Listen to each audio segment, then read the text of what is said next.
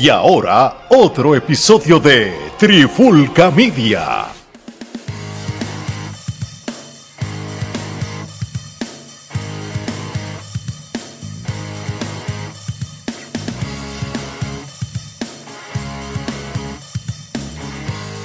Oye, oye, oye, Alex Torres junto a Omar Vázquez de Trifulca Media y bienvenido a un nuevo episodio de la Trifulca Wrestling Podcast y en este episodio de hoy vamos a hablar de lo sucedido en el evento de Clash at the Castle de la WWE allá en el Reino Unido donde, mano, eso era calidad de WrestleMania, la escenografía, todo se veía una cosa súper magistral, bien brutal.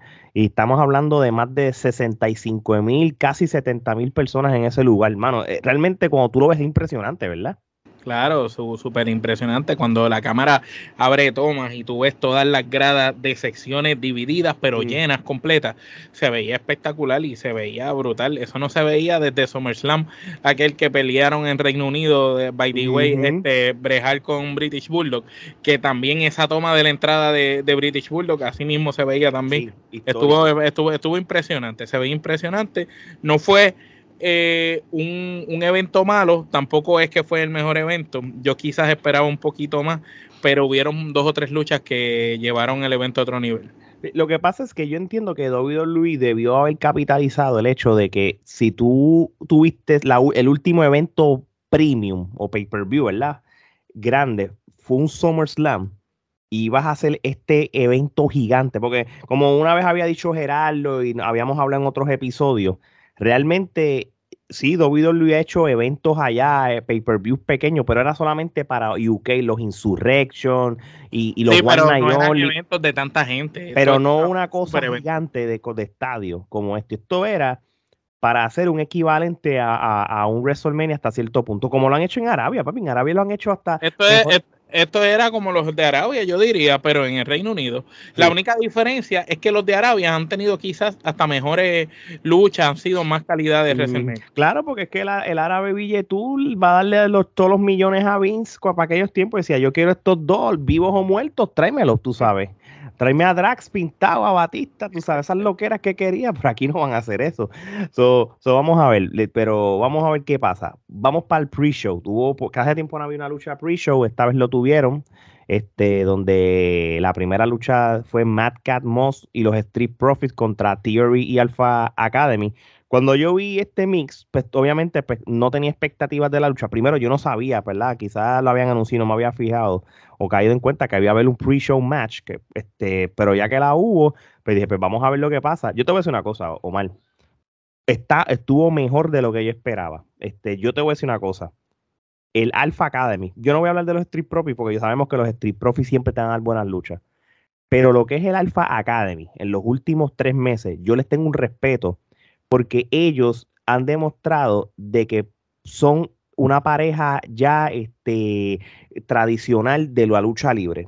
Yo sé que al principio... el, el Alpha Academy es la versión moderna de lo que fue American Alpha Correcto. con Chuck Gable. Porque cuando estaba Chuck Gable con el otro chamaco, Jason Jordan creo que era, eh, eh, la pareja era buenísima, era explosiva, era súper ágil, pero ahora con este otro, le traes, con Otis, le traes a la pareja un poco de comedia, pero a la misma vez le trae fuerza. Y, le, y le trae explosividad en Chuck Gable y movimientos magistrales de saber de lucha, de sillaves y cosas. Y en Otis te trae una fuerza bruta, un powerhouse nato que, viene. Este, Me gustan como pareja. Eh, considero que es lo mejor que han logrado hacer con ambos desde que los separaron de sus respectivas previas parejas. Y estos dos luchadores, hay luchadores, como lo hemos dicho antes, que sirven para luchar individual y hay luchadores que, que, que lamentablemente son para pareja.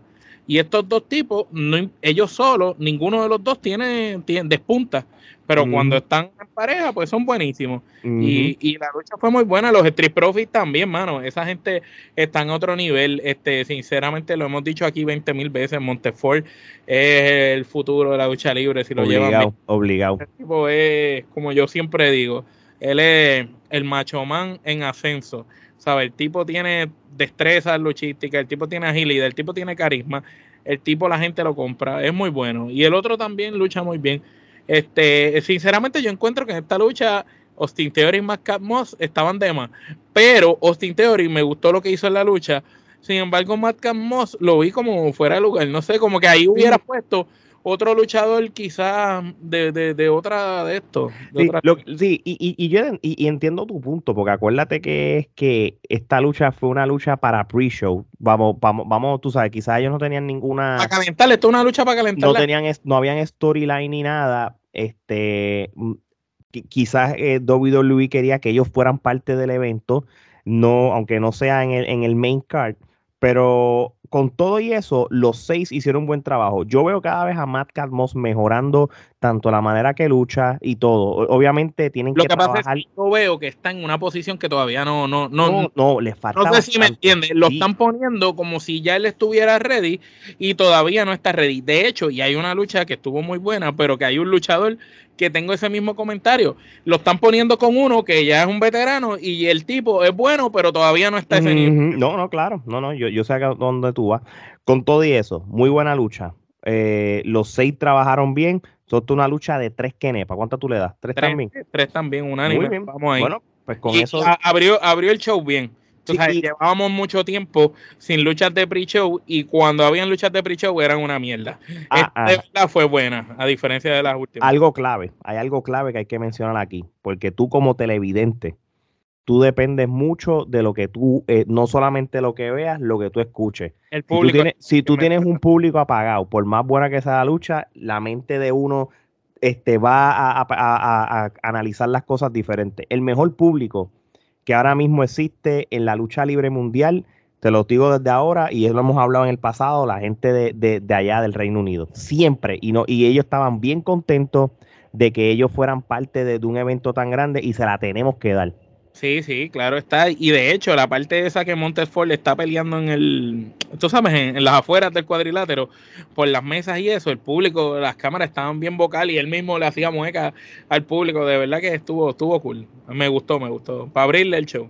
Sí, con eso dicho, pues vamos entonces a, la primera lucha del evento como tal, este, donde Bianca Belair, Asuka y Alex Abril se enfrentan al equipo de Damage Control, que me encanta el nombre, Bailey, Io Sky y Dakota Kai. Esto, esto fue una lucha de que yo te voy a decir una cosa. A mí me encantó. A mí me encantó porque yo, eh, se la, yo siempre he sido fan de la Bailey villana de, un, de la mitad de la carrera cuando era villana hasta que se lesionó lamentablemente. Porque tú sabes que cuando ella se, se cambió a Ruda no la estábamos comprando. Pero no, porque era lo que asimilaba el personaje. Acuérdate también, no las tuvieron de técnico tanto y tanto tiempo que ya cuando la volvieron rudo, pues era como ella aprender nuevamente. Pero este, esta, esa versión de Ruda de Bailey es lo mejor que ha hecho ella. Sí, porque y, y, son dos, son dos, este, dos personajes completamente diferentes. Teníamos una, una, una personaje de Bailey familiar, de niños y qué sé yo. Ahora es una persona que, que, que, realmente es mala. Y, y debo decir una cosa, yo nunca he sido fan de Dakota Kai. Pero Bailey misma. a, mí, a, mí me, a mí siempre me ha gustado Dakota. La que, no, la, que, la que no compraba tanto era Raquel cuando estaba con Dakota. Pero Bailey hace que estas dos se, vean grandes. No sé si me entiende. Claro, porque acuérdate, Bailey pone el prestigio. Bailey ya es una veterana, pero va. Bailey es una campeona de, todas las marcas. Tú sabes, Bailey es una, una bestia. Y, entonces, ¿qué pasa? Esta lucha lo que me gusta es la manera de cómo ellas tres, el damage control, trabajan en equipo y hacen lo que tienen que hacer para que logren las cosas, inclusive el finisher. El finisher fue, un conjunto, el finisher fue un conjunto de las tres a la vez. Eso, eso es bien no es tan común ver eso en WWE, porque WWE no, no, te hace luchas de trío. Eso lo, vemos con House of Black. Exactamente, exactamente. Y yo, y yo me voy a mandar aquí y te lo digo porque, eh, eh, porque a mí me gustó. Hay solamente una luchadora ahí que no lució muy bien. Y no es del grupo de ella, es de los contrarios. ¿Y tú sabes cuál es?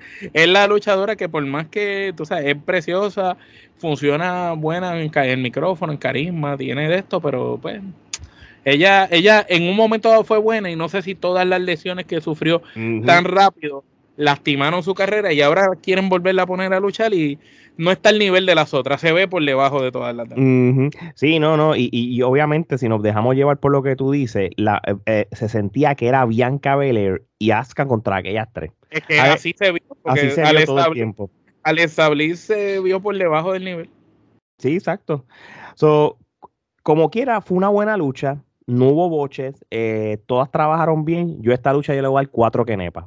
Omar, ¿cuántas luchas? Le doy tres y media. Muy bien, muy bien. Pues, y, qué bueno que... que de hecho, le doy tres y media por el factor que estábamos hablando ahora, de que prácticamente aquellas dos estaban solas, mientras acá tenías tres. Y ahora, si quiero añadir a lo que tú dijiste, que Damage Control, tras que trabajan en conjunto, algo que me gustó es que desde que llegaron hasta el día de hoy han llevado la facción de una manera dominante, sólida, sin, tú sabes, tú no le ves, este, como, como dicen por ahí, tú no le ves cosas frágiles o, pajitas, ellas están perfectos como facción y han sido dominantes y consistentes desde que empezaron hasta el día de hoy.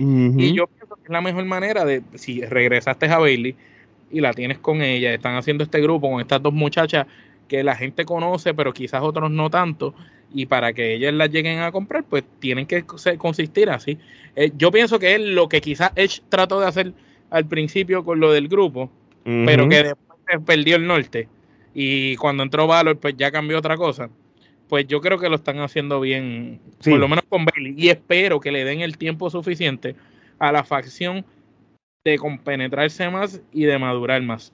Que, le den el tiempo, que no me rompan esta facción en uno o dos meses, sino que me la dejen por lo menos cuatro, cinco, seis meses y que Bailey siga pasándole todo ese conocimiento a las dos, porque tiene dos grandes talentos. Lo que pasa es que pues necesitas la guía. Tienen la oportunidad de su vida. Tienen la oportunidad de su vida para secundar. Primero segundo todo lo que tú dijiste y me voy punto y, y sigo con la misma línea tuya, que tienen la oportunidad de su vida de que le den un campeonato a Bailey y que le den los campeonatos mundiales en pareja a ellas dos para que, para que solidifiquen de que realmente es un establo de mujer que nunca se había visto dominante en la WWE. La única, ya que hay unos campeonatos de mujeres, las tres tienen que tener oro. Es la única manera que esto funciona. Y hasta ahora me convencen. Y, y, y, y, tiene su razón de ser yo, yo, él, tiene una razón de ser de que ellas hayan perdido la final de los campeonatos en pareja. Al principio de coño, porque se la diste a Raquel y a la otra. Ok, pues entonces ya tiene sentido. Es que cuando hagan el realmente, el le den los títulos a ellas dos, es que cuando es cuando Bailey tenga el título de nuevo, para que las tres en conjunto, como hizo como hizo Mandy Rose en NXT eh, eh, con, las otras dos en el establo, las tres tenían oro, pues es la misma cosa acá, y así va a funcionar. Omar, ¿cuántas kenepas? Tú le eh, dijiste, dijiste tres, ¿verdad? Y media, tres y media, cuatro, disculpa, ya lo habíamos dicho. Ok. Próxima lucha. Y esta lucha, desde ahora te voy a decir que es Ramillete Kenepa. Por la lucha intercontinental, Walter contra Sheamus. Diablo, qué tronco de lucha. Este... Ramillete y estaba esperando este momento. le añadimos otra más para las luchas de los Kenepa World del año. No, todo, acuérdense, gente. No sé, no, no, eh, para que la gente sepa, lo, dilo, dilo, lo de los ramilletes nosotros tenemos, para los que quizás están escuchando esto por primera vez, nuestro rating, en vez de ser la estrella como de Immelsel o, otra cosa, nosotros usamos las quenepas, la frutita esa de, Puerto Rico que, que, que, que, están muchas veces en las playas y eso, de unas, unas, unas, matas que hay, unas playas, unos arbolitos. So, nosotros usamos las quenepas del, del, del 1 al 5 pero si es una lucha que es espectacularmente buena, le damos ramillete. ¿Qué es ramillete? Le damos el árbol entero de, de, de Kenepa. Sí, no una ni cinco, sino el grupo entero. Si la lucha fue mala, pues una Kenepa. Pero si fue un desastre, las Kenepas van a ser podría. Con eso dicho, esta lucha fue ramillete Kenepa. Yo y creo Walter, no diga Gunter, porque el Gunter yo no compro. No, no, no, yo dije Walter para que sepa. Sí, sí, porque yo no Pero compro. así. No, no. Y, y, yo te voy a decir una cosa. Y me molestó porque no sé si viste los comentarios. En los comentaristas decían, no, Imperium, y hablaban de Imperium y todo, pero, pero Gunter, no Walter. Y yo, pero, pero qué tan difícil es dejarlo. Digan el nombre, digan el, no, digan el maldito nombre y ya, mano. Yo no sé ni cómo empezar. Estos dos nunca habían luchado estos dos están luchando con su gente. Estos dos capitalizaron ¿Por qué? Porque ellos dijeron, estamos en casa, somos dos personas que vivimos en, somos de aquí. Menospreciados porque son de los luchadores que no, no son eh, el, típico luchador que a la gente le gusta. O sea, son dos heels, vamos a ponerlo de esa manera. Y esta lucha se sintió tan especial, el público estaba tan envuelto. fuerte, que hace mucho tiempo tú no veías como que esos dos tipos macizos, así, esas dos bestias peleando. no se veía No, no, de verdad que no. Y, y realmente, realmente Sheamus demostró que el tipo todavía tú le puedes dar un campeonato mundial. Tú sabes una cosa, Omar, ahora pensando yo, tú sabes que nosotros hemos hablado por meses y nosotros decimos, no hay ningún luchador que quizás le pueda ganar o, se parezca en, físico o, en personalidad o, el package para ganar la Roman Reigns. Siempre hablamos, no, pues está D-Rock, está eh, Seth Rollins, está Drew McIntyre. Pero cuando yo vi esta lucha dije, a mí siempre se me ha olvidado a alguien. Sheamus, en un buen ángulo, en una buena cosa. Yo compro más que Sheamus vaya con Bobby Lashley pronto. Bueno, eh, claro. Y, se ve, y, y te compro que en cualquier momento le puede ganar, porque el Sheamus que vimos aquí lució espectacular. Pero y obviamente estás con un señor Walter que por algo le dicen el, rey de ring, tú sabes, estás con No, mano, no, y, y, y, realmente ambos este, están a niveles de que pueden coger un campeonato más grande que de, de, un intercontinental. Pero y me gustó lo que tú dijiste de los grupos, porque ninguno de los dos estaba solo tampoco. Eh, Walter salió con, con, los que eran de Imperium que están con él, el que le hace la entrada que lo, lo, como que lo anuncia y el otro. Y de igual manera, Bush, que antes era Pete este, pues estaba en la esquina de Sheamus con el otro muchacho. Y está cool porque ellos son como una, como una, un tipo de facsímil razonable de lo que eran los Bushwalkers. Eh, son esos dos muchachos, Bush y el otro. So que ahora entiendo el gimmick. Después de mucho tiempo de verles esa, yo decía, pero ¿y por qué Bush? Los otros días vi una comparación con, con, con el de los el de los, los pastores de Nueva Zelanda, ¿verdad? yo dije, contra, aquí hay algo. bueno, pero ahora digo yo, si los vamos a comparar, vamos a comparar los versión rudos pastores de Nueva Zelanda, porque si los vamos a comparar con los locos esos no, pues, las cabezas. No, son no, no, estamos hablando, vamos a los, pastores. Los que pelearon pre, pre WWE, los que estuvieron en, en, el mundo peleando. Yo, yo cuando yo era chamaquito, que era más o menos para el 89, 90, 91, que tú veías a los Bushwhackers en la WWF, yo decía, claro, son locos, que si la han viendo cabeza y qué sé yo. Entonces, tú ibas a los videoclubs y, y veías los videocassettes de Capitol, ellos así todo sangrientos, todo malos, y, y, tú veías y tú comparabas el cassette de WWE y, y decías, caramba, pero estos son los mismos. Aquí son tan con los niños, aquí están con, sangre. Eran como dos, dos, dos, dos contra. En Puerto Rico y Japón eran una bestia salvaje. Y, en Estados Unidos, eh, pero cuando estaban en la época de WWE, pues ya tú sabes, eran para los niños. Tacho, yo, yo en segundo grado, yo confundió ¿qué es esto? Porque, pero ustedes no son de los niños. Eh, eh, estaba brutal. El viernes viajan a Puerto Rico y empiezan con alambre de púa, gritándole a la gente. Matando, casi matando al invader. Cogen el avión y al otro día están con los niños. Hola niños, toma, se nos pasa en la tierra. lo que, cosa más brutal. los, los, polos opuestos. Mira, volviendo a la lucha, Gordo. Esta lucha, creo que ambos se, eh, usaron las técnicas de Strong Style, de estilo de, de, de, del UK. La veteranía de Sheamus se vio brutal las destrezas de, Walter de, las cosas técnicas las sacó a pasear también. Eh, y yo creo que, esto debe ser el principio de una trilogía, brother. Esto no se puede quedar así. Tú tienes que hacer algo con estos dos, porque realmente hubo magia. De hecho, yo estoy de acuerdo de que Walter tenga. Pueden hacer hasta lucha de trío porque ellos tienen cada uno sus dos panas. Bueno, yo, vámonos lejos. Yo las compro. Y yo los compro porque ellos tienen cada uno su grupo. O sea, que ellos pueden pelear solos, individuales, pueden hacer muchas cosas. De verdad que son pocos los luchadores. Desde Cesaro, vamos a ponerlo así. Desde la guerra de Cesaro con Sheamus, que antes de que se volvieran pareja, esa de Beso Seven Match que puso mi folia aquella vez, desde aquella vez yo no veía luchas buenas de Sheamus y que un luchador llevara a Sheamus a, a, su, a su mejor nivel y lo vine a ver acá. O sea que estoy hablando desde hace muchos años, no veíamos a un Sheamus demostrar las habilidades que tiene como desde, desde las luchas, desde la serie de, de Cesaro. Exacto. Como tú diste desde ahí. Porque el Sheamus del 2011-2010 era imparable, bro. El que le ganaba a Cena, le ganaba a medio mundo. E-, ese fue hasta campeón. Pero desde la vez esa de Cesaro para acá, no veíamos esa bestia en Sheamus. Y ciertamente pelear con Walter o sea, Walter también es grande. Desde que Walter llegó a WWE, yo no había visto ningún luchador que manejara a Walter tan fácil y, sin, y tranquilo como lo manejó Sheamus. La manera en cómo le hizo el crucifijo, eh, que no veíamos el crucifijo en Sheamus desde hace tiempo, bro. No, no, estamos viendo. Qué brutal, sacaron como que las movidas que tenían guardadas, que uno usaban hace tiempo, y Sheamus pudo con ese hombre tan grande estuvo bueno, de verdad. Vamos a verlo de esta manera. Nosotros quizás hemos dicho en el pasado, cuando hablábamos de Sheamus, ah, el pick de Sheamus era el 2011, el 2012, hasta el 2013. En esta lucha, no podemos decir que es un viejo Sheamus. Aquí estamos hablando, esto, imagínate que esto fue un Dream Match computarizado. El pick de Walter contra el pick de Sheamus. Esto fue lo que vimos.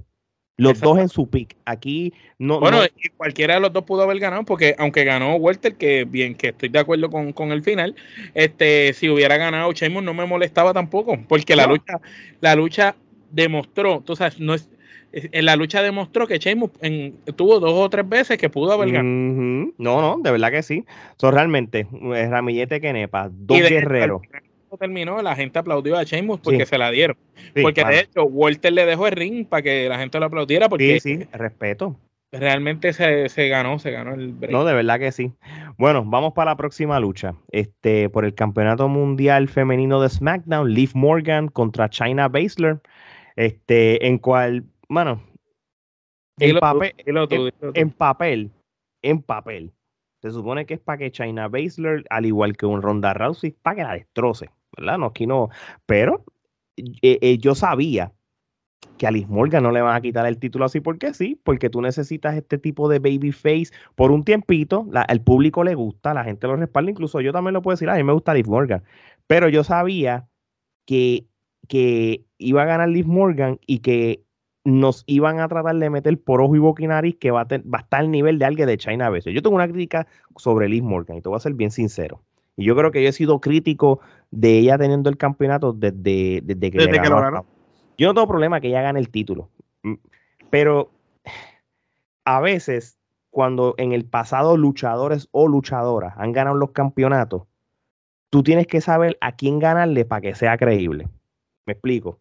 Si Liz Morgan hubiera luchado, qué sé yo, con Alexa Bliss haciendo Alexa Bliss campeona, o Mandy Rose siendo campeona, o alguna luchadora que, que, que se parezca, sea, exacto. O, hasta la misma Becky. Hasta la misma Becky, porque Becky es, eh, eh, eh, una, una, worker también, pero se, asimilan en físico, en peso, en movimiento y, en credibilidad. Pues yo te la compraba. Pero tú ganarle el campeonato a, a, Ronda Rousey, ganarle de nuevo y ganarle a una persona como China Baszler, que es mejor que Ronda, que es mejor, que es mejor, porque que esto va, el que dude que China no es mejor que Ronda está loco. China es mejor luchadora mil veces que Ronda. La única diferencia es que Ronda es más popular, pero China es mejor dentro del ring. Lo demostró en aquella vez que tuvo el campeonato de mujeres de Claro, y entonces, ¿qué pasa? Obviamente, si tú ves, mientras tú vas viendo la lucha, los primeros tres o cuatro minutos de la lucha, pues tú sabes que la estrategia de Liz Morgan es bastante smart en cuestión porque vas a hacer, vas a buscar la manera rápida de ganarle para evitar que te hagan algún tipo de submission. Pero va a llegar un punto que Baszler se va a ver dominante y el final, yo no aunque yo sé que hizo el finisher y todo, pero es bien creíble. Es más, cuando se lo hizo, Tú, tú, ves que en el físico de, de, de Baszler como que no se sentía nada, pero lo compró. ¿Me entiendes? Y eso yo no lo creo. ¿Qué, qué pasa? Ya, ya le ganaste a Ronda, le ganaste a China Baszler. Ahora, ahora va a ser difícil tú comprar que el resto del roster de mujeres le gana a ella porque le ganaste a las dos más duras. ¿Entiendes? A las dos más grandes. Exacto no, no voy a decir que la lucha fue una porquería porque no lo fue, porque no hubo boche, las dos trabajaron bien en el ring, las dos tuvieron química, China Baszler la hizo lucir como un millón, pero esto tampoco fue una lucha de, que te ganaron todas las kenepas del mundo, o sea, tampoco voy a ser injusto. yo, le doy, le doy, dos kenepas arrancando. No, no, esto no, yo le voy a dar dos como mucho, como mucho le doy dos, sí, porque estoy de una a dos. Pero no, no, eh, sí, sí, eso es lo que iba a decir. Ahora, China, China, lució como siempre luce. China es una gran luchadora. Ahora, el problema mío con Leaf no es que sea la underdog, porque entiendo lo que están haciendo. Le está ganando a nombres grandes con peso, luchadores importantes, para crear credibilidad. Ahora, si la cuestión es crear credibilidad, pues mira, que gane con trampa o que gane de chiripa, como por, por un milagro, como cuando estaba el personaje de Nicky Ash, que tenían a Nicky Cross, en vez de peleando como peleaba Nicky Cross, tenían a Nicky Cross peleando como que de momento de, de, chiripa. Pues mira, yo prefiero que gane de chiripa y que se vea a que ella esté intentando hacerle un ámbar a una tipa de USC. Eso no lo compré. Que en un momento dado tuve a, esta haciéndole a China el ámbar y yo, es en serio que tú estás haciendo un ámbar. El brazo sola te puede, te puede parar y darle una. Yo no, compré eso. Sí está cool la parte del triángulo, porque ok, el, la sorprendiste y le hiciste el triángulo. Está bien. Pero entonces ahora la más experta haciendo movida es esta muchacha. ¿De dónde? ahora esta muchacha es la más experta que hizo un triángulo, está bien, el triángulo te lo compro por tu tipo de, físico. Claro. Pero compro que le estás haciendo un ámbar a una persona como ella. No te lo puedo comprar. Exacto.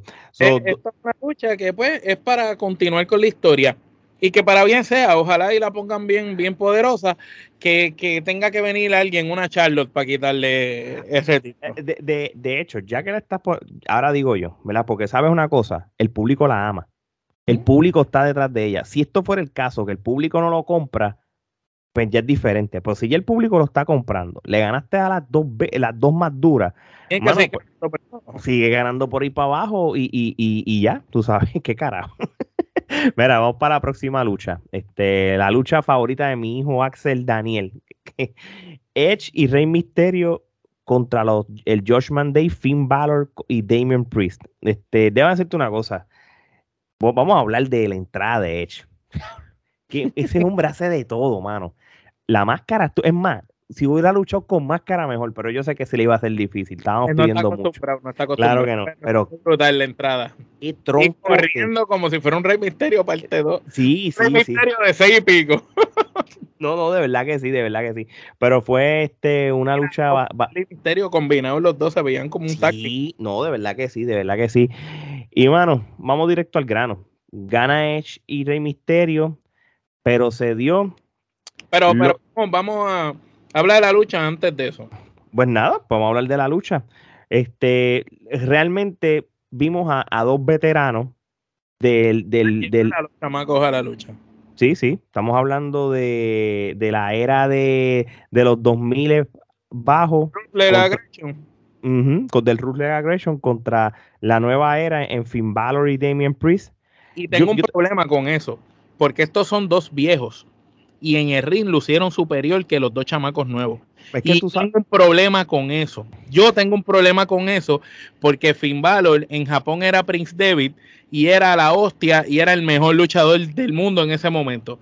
Tengo un problema serio cuando Finn Balor está en este gimmick y está al lado de Damian Priest, que era Pony Chen Martínez, que tampoco era cualquier cáscara de coco. Y tengo un problema, como estos luchadores lucieron por debajo del nivel de los dos viejos. Y no, nada, no, no es que le estoy diciendo viejos faltando de respeto ni a Edge ni a mi No, no, no, no, no, yo te entiendo. que, para la era, la edad que tienen y la generación, me están demostrando que estos veteranos están como mismo está Jericho en AEW. Mejor que a veces los mismos luchadores de, de la generación. Y eso es un problema, porque ellos opacan. Realmente tú tenés en el ring a Rey Misterio Edge, dos ex campeones mundiales, dos tipos que marcaron precedentes en su generación, poniéndolos a pelear con dos tipos que son buenos, pero que en, cuando tú lo estás viendo en la acción en el ring, tú sabes, se vio superior Edge y Misterio. Y por lo menos así lo noté yo toda la pelea. Y me, me, no, me molesta porque se supone que a estas alturas los veteranos estén trabajando para el pase de batón a la nueva generación. Yo, yo, estoy de acuerdo contigo, mano. Como la nueva generación todavía se ve opacada por las leyendas, pues. Ah, bueno, para que tú veas que eso no pasa nada más en Puerto Rico. Sí, pero tú entiendes, tú entiendes mi punto, ¿verdad? Porque Sí, perfecto. Edge y Misterio se van para el carajo y se quedó Damien Priest con el otro. ¿A quién le conviene una victoria? Le conviene la victoria a Damien Priest y a Finn. Sí, eh, yo- pero obviamente, si estás yendo a Inglaterra, el público, le, el, público, el público es bien, en Inglaterra el público es bien marcado que quién es el bueno y quién es el malo, por ejemplo. Pero obviamente el hecho que gana el Rey y Edge Misterio era lo que la gente quería y la gente lo compró.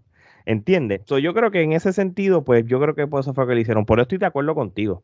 Porque el- la mejor versión de Finn Balor y la mejor versión de Damon Priest no es con Judgment Day. Jamás. Jamás. O sea, de hecho, ni Rhea Ripley tampoco. Porque Tampoco. ahora mismo Ripley Están para que en su peor momento.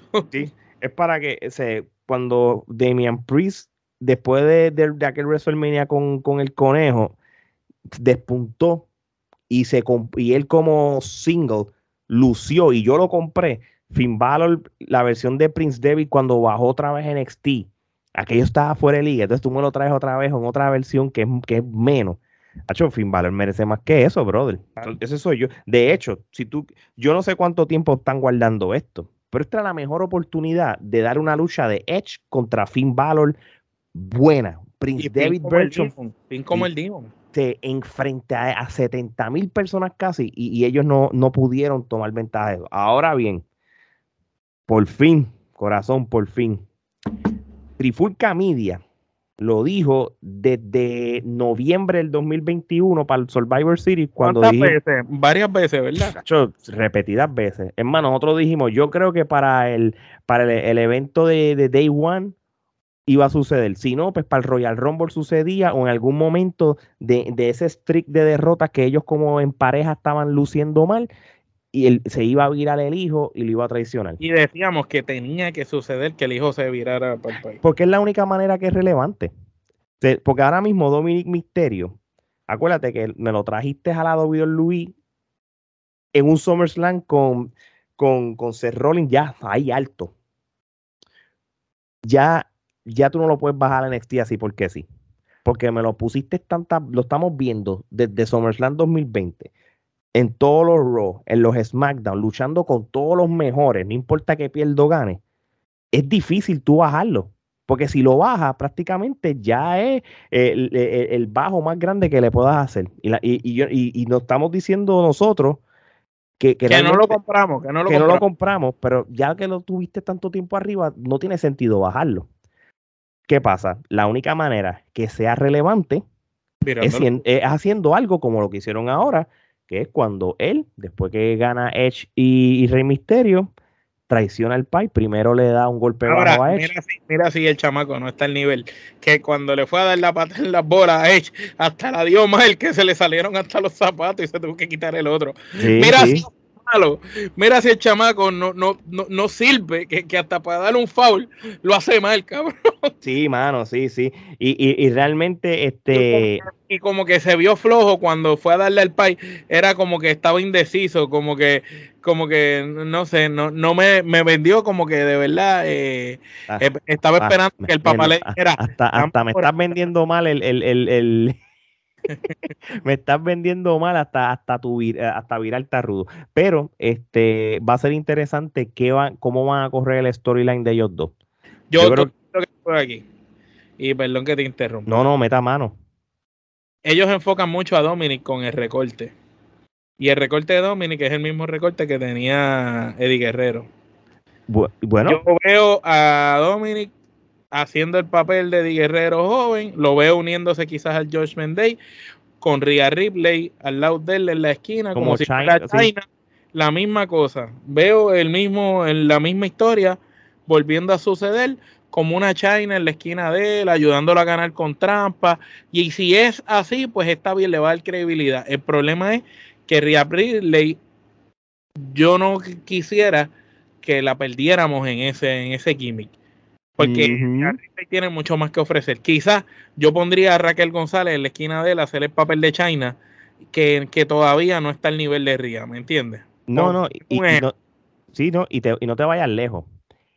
la manera que Dominic traicionó a su papá fue la misma manera, la misma movida de cuando Eddie traicionó a Rey Misterio. Es igualito.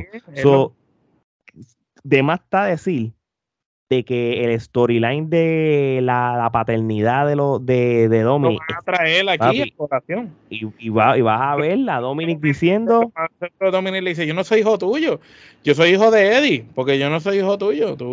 yo no me parezco a ti, mira mi tamaño, mira mi pelo, todo. Sí, no, papi, ya, ya, ya se sabe lo que va a pasar y, y, que pase ya. Que pase ya, y era hora. Lo hacen, va a ser bien pero lo, único que, espero es que no sea Ria la que, la que tenga que estar ahí de bouncer en la esquina, sino que, pueda ser otra, otra muchacha para que le den el empuje para arriba y Ria que continúe su camino. Yo pienso que el Judgment Day eh, fue un buen experimento, funcionó con Edge, lo rompieron antes de tiempo y cambiaron en los papeles y ya está de más. ¿Cuántas kenepas tú le das a esta lucha, brother? Yo le doy cuatro kenepas a la lucha.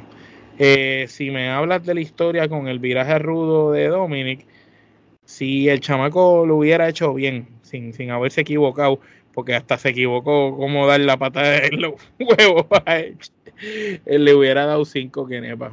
Pero le doy cuatro, cuatro, cuatro kenepas. Yo le doy tres, tres kenepas y media a esta lucha. Este, yo creo que, que aquí el factor sorpresa eh, fue lo de Dominic en este evento como tal, lo esperaba un Survivor Series, un evento como tal así histórico, pero este es igual de histórico, ¿verdad? Este, pero él no supo vender el, viraje a rudo. Nada.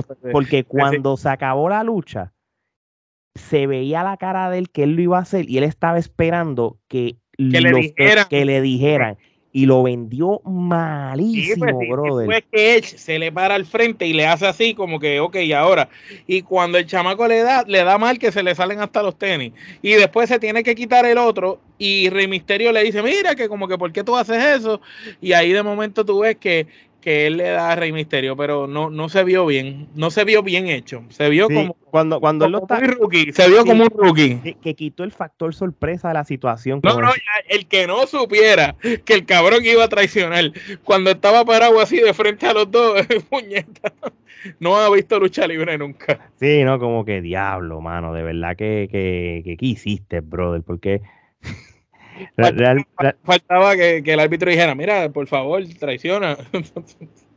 Sí, no, pero nada, tú sabes, nada es perfecto. Vamos a ver, si él no sabe, ahora te digo yo, si él no nos vende que es un buen rudo, va Wolf, con, vete de lado, Luis. Si no, si como rudo no funciona, tampoco se va a tener que ir. Sí, sí, no, no, no, mejor vete y ya. So, vamos a ver. Bueno, próxima lucha. Esta lucha por lo menos también me gustó cómo eh, ellos eh, hicieron el storyline desde, desde hace meses ya. Se fueron bien personales en Monday Night Raw hablando de su familia. Aquí estamos viendo eh, Triple H trabajando en, lo que llamamos el reality wrestling y se vio que una riña, tú sabes, dura y agresiva. Seth Rolling contra Matt Riddle. Este, una, una muy buena lucha. Yo creo que aquí Seth Rollins nunca te va a dar una lucha mala y Matt Riddle tampoco. Y yo no soy fanático de Matt Riddle, pero esto es una versión de Matt Riddle que me gusta mucho, de verdad que sí. Eh, y, me alegro de que Seth Rollins haya sido el ganador. Yo creo que Seth Rollins ha sido de verdad un, luchador que ha, jugado para el equipo y él ha aceptado todas las veces que lo ponen a perder. Y yo creo que haya un momento que Seth Rollins ya tiene que empezar a subir. Y esto es una buena lucha para empezar a ganar eh, luchadores porque por más que más Riddle sea bueno, jamás va a estar al nivel de ser Rolling. Jamás. Ser, Rolling es el package completo. ¿Tú te acuerdas que cuando empezamos el podcast yo mencioné que había también un luchador que no estaba al nivel del otro que peleó, aunque la lucha fue buena? Pues a esto era lo que yo me refería. Eh, y tú lo dijiste ahora mismo, jamás más Riddle va a estar al nivel de Seth Rollins. Y ciertamente Seth Rollins es un veterano que se ve por encima de Matt Riddle luchando en esa lucha, se vio, se vio superior. O sea, hay veces que tú ves luchadores como cuando Seth Rollins peleó con Cody, que tú los ves los dos que están bien, que tú dices, coño, los dos pertenecen a esa lucha, los dos se ven parejos. Pero hay otras veces que el, que el luchador tú lo ves y tú dices, y es como cuando tú veías la pareja de Randy Orton con Matt Riddle, tú decías, bueno, el muchacho se está ganando pertenecer ahí, pertenecer. Y ok, está haciendo el trabajo para tratar, pero tú veías muy superior cada vez que entraba Randy y daba el tag. Pues acá está pasando lo mismo. Ciertamente la lucha fue buena.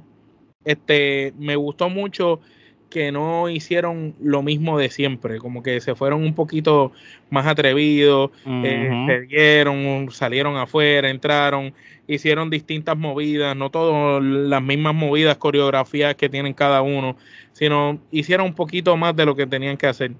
Y, me gustó ese detalle. Ahora, ciertamente Matt Riddle, pues entiendo que para llegar a los niveles de ese rolling, Matt Riddle es un excelente mid carter, pero yo no lo veo más de un mid carter.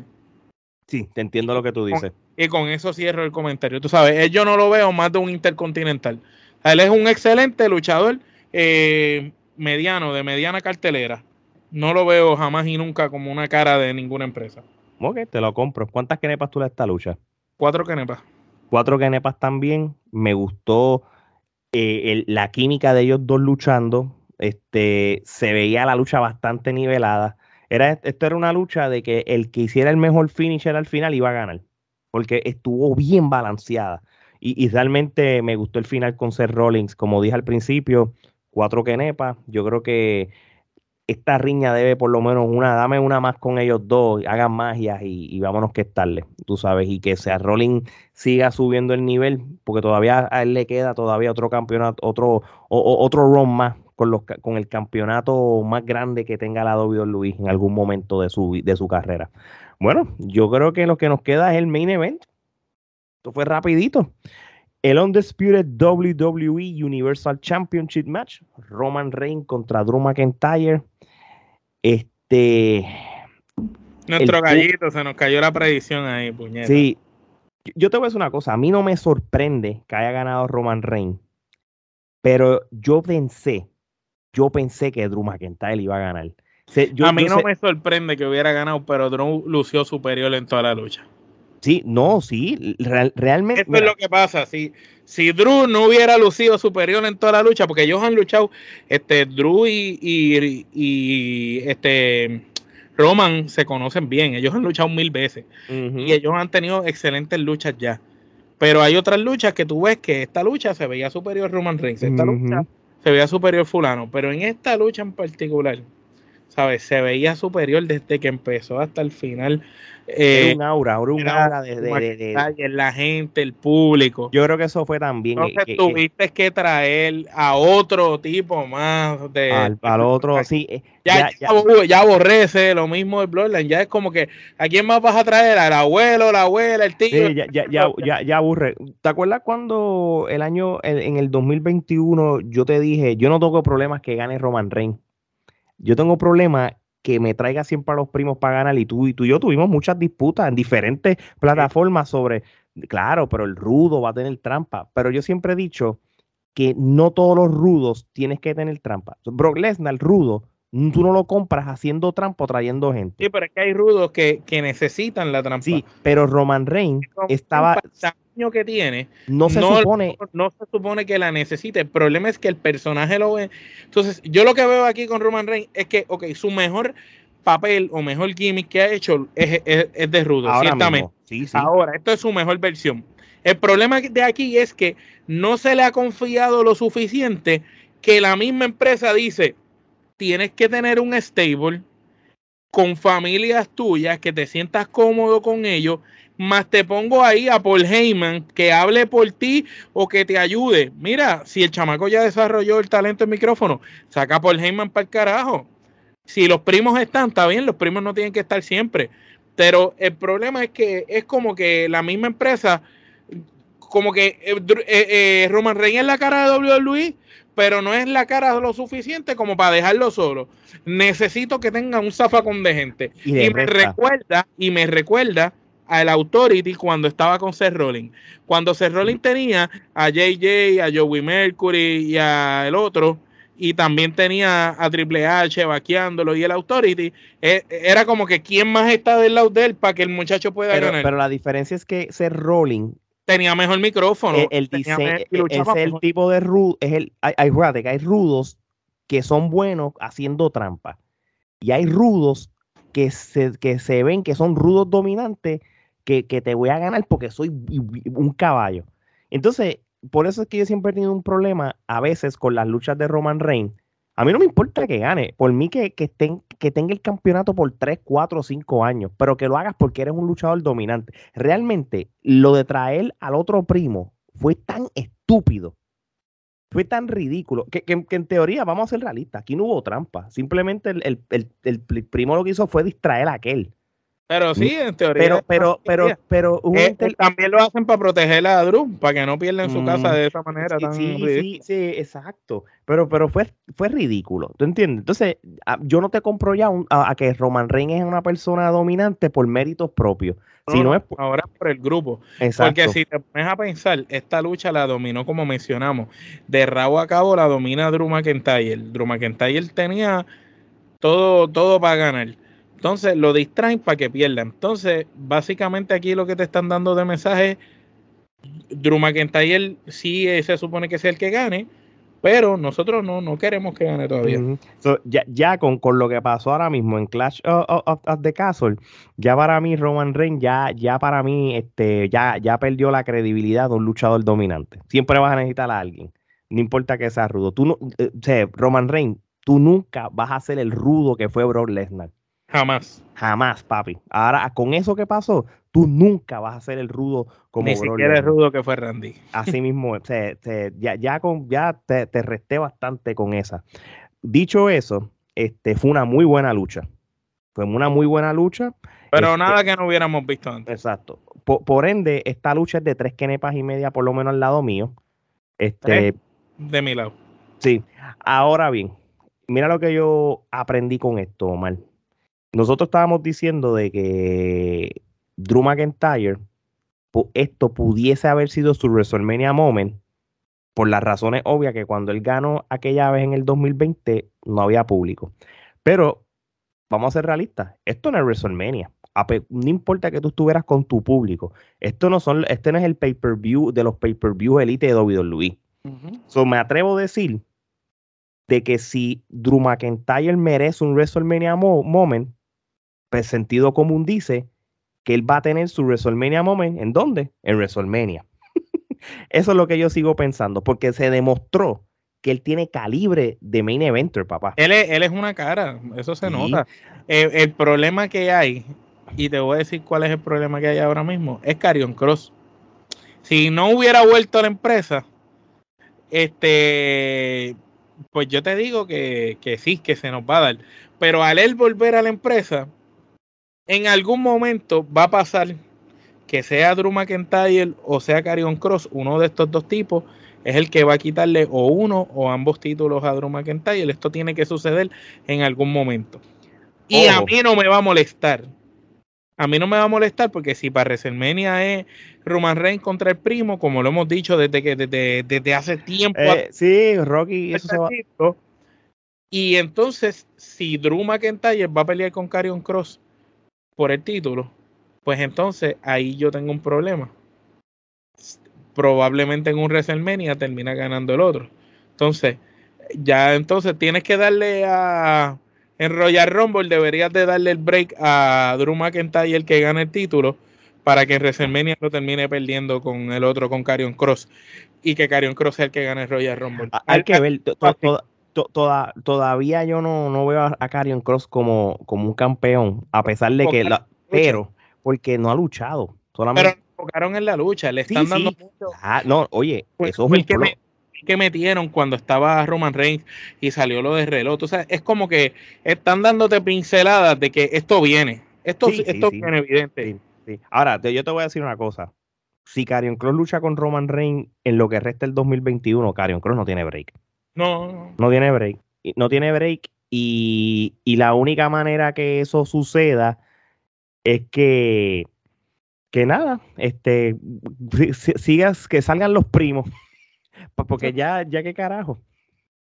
que salgan los primos, porque ahora para, porque ya de ahora en adelante eso es lo que vamos a ver cuando te toque. Como el personaje de Carion Cross es como si fuera una especie de asesino en serie, que empiece Carion Cross a cazar a toda la familia de Roman Reigns y empiece uno por uno. Bueno, como, como hizo en SmackDown con Gulak, la manera que lo pues, lo que le hizo a Gulak, pero que pues, entonces ahora empieza y venga, se lo hace a, a Jay, se lo hace a Jimmy y coge al otro nuevo, el de pelo rubio que, que debutó ahora, se lo hace también.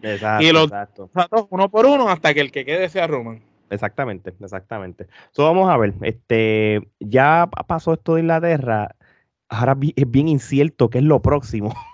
en cuestión de rivales de, de, todo el mundo hasta que veamos Roy SmackDown esta semana para ver cómo, cómo empieza, porque prácticamente lo que está pasando aquí es como un reset menos lo de Rey Misterio y suyo que, que, que, va a empezar ahora, ¿entiendes? Y obviamente Edge está en el mix porque pasó algo. Eso no que va a pasar con eso, pero eh, ya en la futura semana nos enteraremos hasta el próximo pay-per-view que ellos le toca. Bueno, Omar, este, para ir cerrando, ¿cuántas kenepas del 1 al 10 tú le das al evento de Clash of the Castle? Pues fíjate, estoy de 6 y media a 7. Ok, yo le doy 7 kenepas. Me voy con 7 kenepas, yo me lo disfruté. Nos podemos ir con 7. Yo creo que también eh, fue eh, eh, lo que pasa es que para un evento de esta magnitud esperaba un poquito más.